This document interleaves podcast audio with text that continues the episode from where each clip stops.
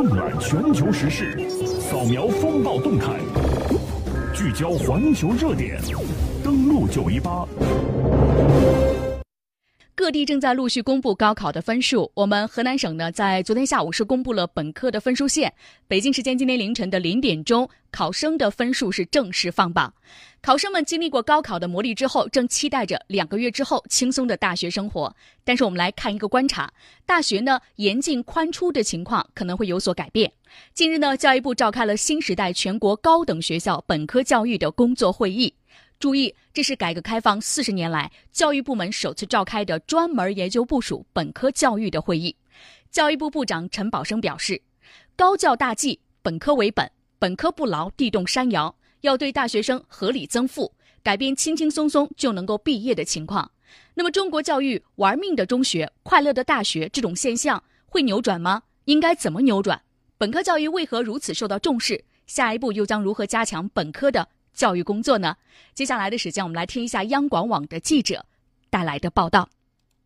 我觉得我们学校我觉得挺好毕业的，大四就写一个几万字的论文，感觉挺容易的。上一个本科还是很好上的。本科学习说到底都是为了找一个更好的工作。整个大学里面就会有一些同学啊，呃，玩手机啊，或者沉迷网络游戏什么之类的。学了东西之后才叫毕业，学不到东西那不叫毕业。只要上了大学，大部分人应该都会长松一口气，毕竟工作和考研都远在四年之后。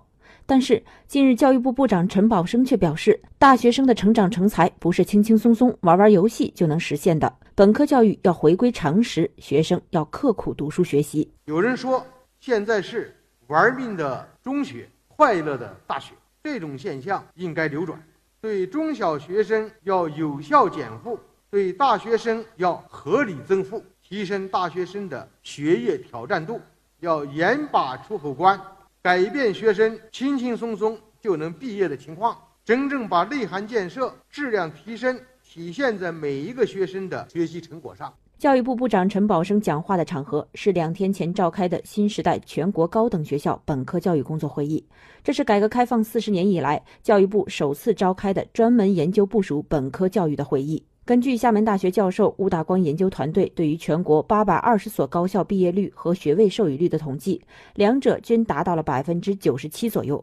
而在美国，排在前五十名的高校毕业率仅为百分之八十九左右。我国大学生存在着只要进了大学就等于进了保险箱的现状，而这显然会影响到大学生的培养质量。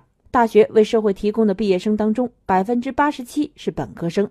教育部高教司司长吴岩介绍，本科生培养质量的高低，直接影响着高等教育的整体质量。正因如此，教育部部长陈宝生在会上强调，高教大计，本科为本，本科不牢，地动山摇。不抓本科教育的高校，不是合格的高校；不重视本科教育的校长，不是合格的校长；不参与本科教育的教授，不是合格的教授。